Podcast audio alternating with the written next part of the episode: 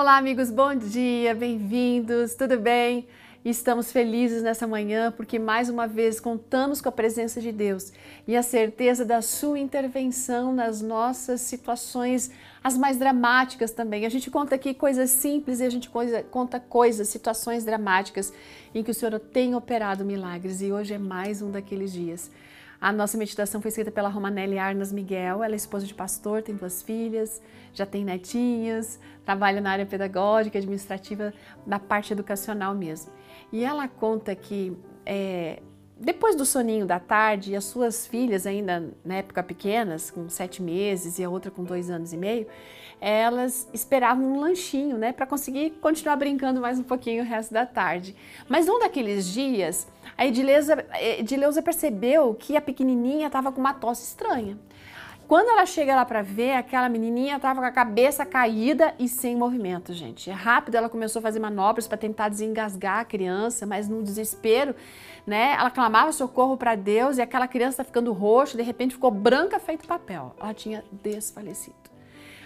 Bom, ela abria a boquinha da menina, mas nada saía ali, sabe? Aquela sensação de não sentir o ar passando era terrível. Ela não estava mais respirando, gente. E daí então, sim, ela não tinha mais vida. Correram para o hospital e em segundos, né, ela começou já a pensar que no dia seguinte ela estaria fazendo o enterro da filha dela.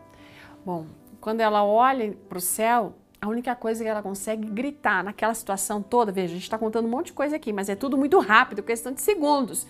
Ela deu um grito de não muito, muito desesperado, o máximo que ela podia. Você pode imaginar isso, não é mesmo? Lá no hospital, eles colocaram ela na maca, ela se ajoelhou, suplicou pela vida daquela criança. E quando eles conseguiram escutar o choro dela, um choro fraquinho, sentido, ai, a Edileuza teve certeza que a sua filha viveria. Foram feitos procedimentos para saber o que tinha causado aquele engasgo, mas não encontraram nada. Bom, o médico perguntou se a Edileuza era cristã, ela respondeu que sim. Então ele falou assim: olha, então você pode agradecer a Deus pelo milagre. Porque crianças que chegam assim, elas não resistem, elas realmente perdem e já chegam sem vida. Eles ficaram perplexos, assustados com aquela situação, sabe? E foram investigar mais a respeito do assunto e descobriram que aquela criança, ela não conseguia coordenar o engolir com o respirar. Então isso acabava causando os engasgos. Outros sustos assim de engasgos aconteceram, mas nada como daquela primeira vez que Deus havia preservado a vida daquela garotinha.